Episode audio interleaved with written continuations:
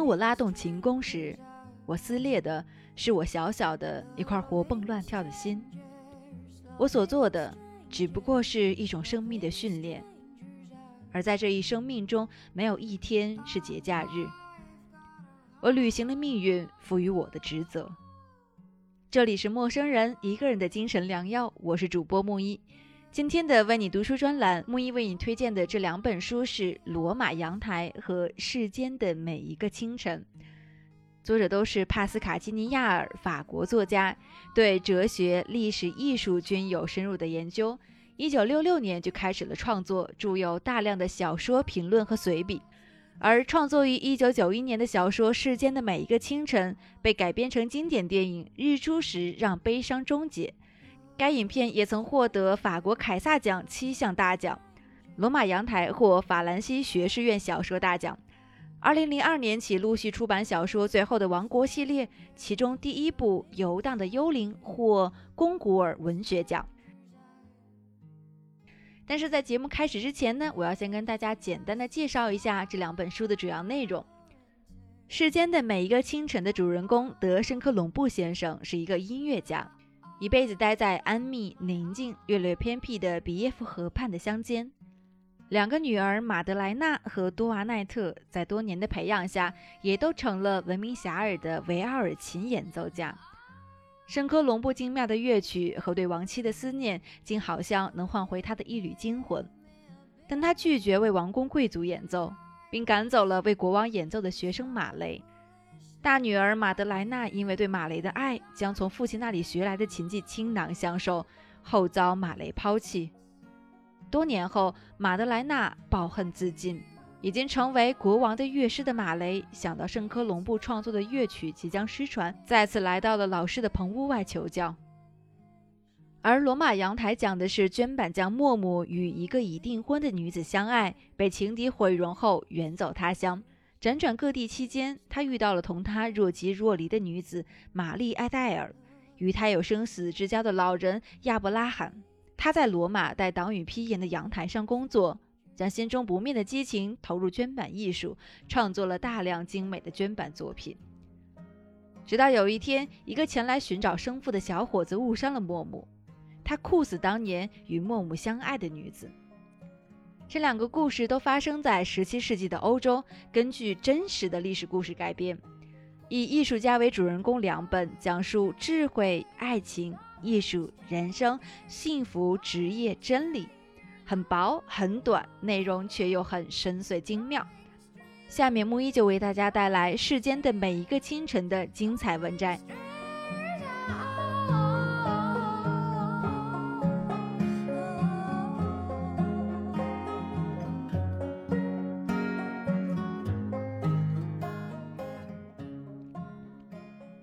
最后，到了一六八九年第二十三天的夜里，天气奇冷。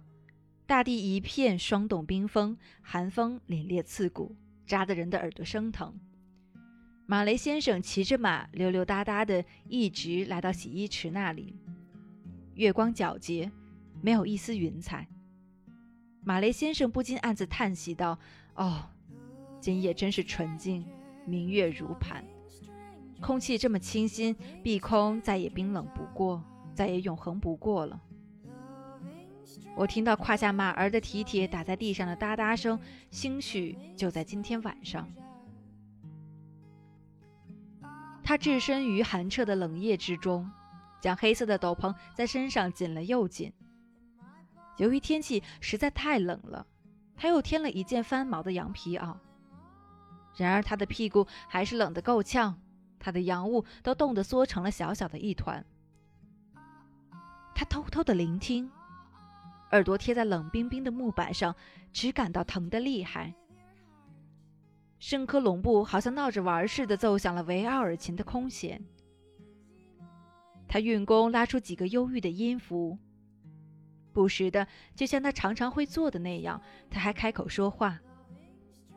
他做的任何事都没有什么连续性，他的游戏似乎有些漫不经心，有些衰老和苍凉。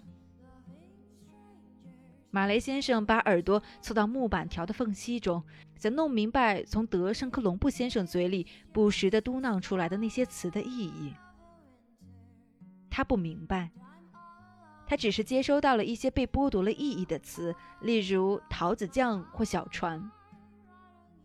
德圣克隆布先生演奏了夏科纳杜布瓦的乐曲，他跟他的女儿们以前在音乐会中演奏过他的作品。马雷先生便听出了基本主题，乐章完成，辉煌非凡。这时候，他听到了一声叹息，然后德圣科隆布先生声音极低地说出了这样一段怨诉：“啊，我只是在对幽灵说话，他们变得实在太老了，他们连步子都挪不动了。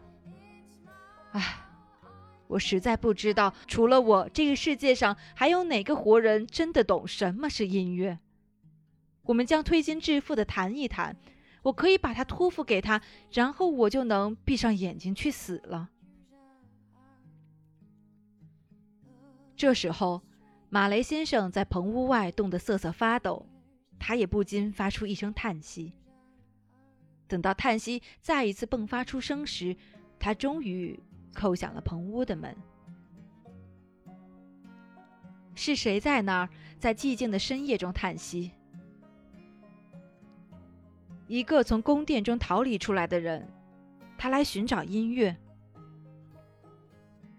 德圣克隆布先生一下子就明白了来者到底是谁，不禁心花怒放。他探身向前，用他的琴弓轻轻一推，便把大门推开了一条缝。一道微光透了进来，但比从圆圆的明月上落下的清辉还更微弱。马兰马雷蹲在了门缝中。德申科隆布先生探身向前，对那张脸说：“先生，您在音乐中寻找什么？”“我寻找遗恨和悲痛。”这时候，他把棚屋的门彻底推开。并颤巍巍地站起身来，他恭恭敬敬地向走进来的马雷先生作揖致礼。他们一开始沉默无语。德圣科隆布先生坐在他的凳子上，对马雷先生说：“请坐。”马雷先生坐了下来，身上一直还披着他的那件翻毛羊皮袄。他们在那里略显尴尬，一个劲儿地晃着胳膊。先生。我是不是可以向您讨教最后的一课？马雷先生问道。他突然活跃了起来。先生，我是不是可以尝试着上第一课？德申科隆布先生反问道，嗓音十分低沉。马雷先生点了点头。德圣克隆布先生咳了一声，说：“他有话要说。”他一阵一阵的说着话。这是很难的，先生。音乐很简单的，就在那里，他能说出话语所无法说出的东西。从这一意义上说，他就不完全属于凡人的范畴。这么说来，您已经发现他不是为国王而存在的了。我发现他是为上帝的。您弄错了，因为上帝也说话。为耳朵吗？我说不出来的东西不是为耳朵的，先生。为黄金吗？不，黄金在听觉方面根本就一无是处。荣耀吗？不，那只是一些被人赞扬的名字。寂静吗？它只是话语的相反。作为对手的音乐家吗？不。爱情吗？不。爱的遗憾吗？不。从容吗？不，不。难道是为了一块根本就看不见的小蜂窝饼吗？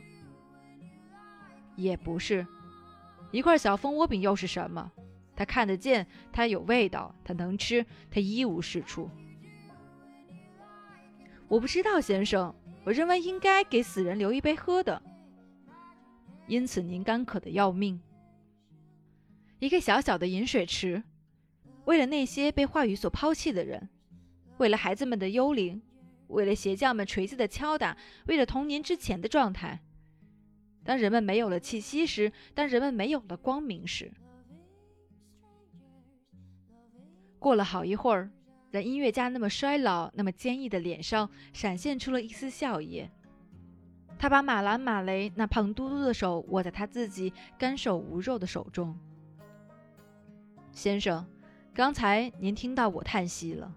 不久之后，我就将死去，而我的艺术也将随我一起灭亡。只有我的那些母鸡和那些肥鹅会怀念我。我要给您留下一两首能把死人唤醒的咏叹调，我们一起来吧。他试图站起身来，但是终止在了运动的半途。首先，我们应该去把我死去的女儿马德莱娜的维奥尔琴找来。我要让您听一听哭泣和卡隆的渡船。我要让您完整的听一遍哀悼曲。在我的那些学生中，我还没有找到一对耳朵能听明白他们。您来为我伴奏吧。马兰马雷搀住了他的胳膊。他们走下了棚屋的台阶，朝着大屋走去。德圣科隆布先生把马德莱纳的维奥尔琴交给了马雷先生，它上面已经蒙了一层灰尘。他们用他们的衣袖把尘埃擦掉，然后。德圣科隆布先生在一个锡制的碟子上盛了好几块卷边的小蜂窝饼。他们俩又带着装着壶的长颈大肚壶、维奥尔琴、酒杯和碟子一起回到了棚屋中。马雷先生脱掉了他的黑斗篷以及他的翻毛羊皮袄，把它们扔在地上。与此同时，德圣克隆布先生清理出场地。在棚屋的中央，靠近能看见套进一轮明月的老虎窗的地方，放下了写字的桌子。他把他的手指头伸到嘴唇上，沾了沾唾液，然后用这根湿漉漉的手指头擦了擦从酒瓶里滴落的两滴红色的葡萄酒，裹着干草边的瓶子就放在碟子的旁边。德圣科隆布先生翻开了摩洛哥山羊皮的乐谱。而马雷先生则把蜡烛举到这本音乐书的跟前，他们瞧了一会儿，又合上了乐谱，坐了下来，调准了乐器的音。德圣科隆布先生数起了节拍，他们的手指头搭到了乐器上，他们就这样演奏起了哭泣。当两把维奥尔琴的曲调变得高昂激越之时，他们四目相对而视，他们哭泣了。从老虎窗洞里照进棚屋中的月光变得发黄。当他们的眼泪慢慢地落在他们的鼻子上，落在他们的脸颊上，落到他们的嘴唇上时，他们同时向对方送出一丝微笑。直到东方的天空透出黎明的曙光时，马雷先生才动身返回凡尔赛宫。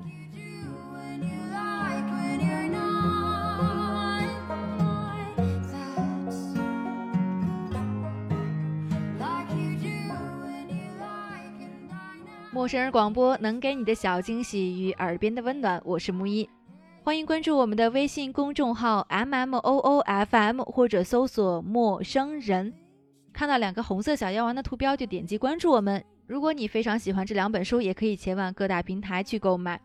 陌生人广播能给你的小惊喜与耳边的温暖，我是木一，我们下期节目再见。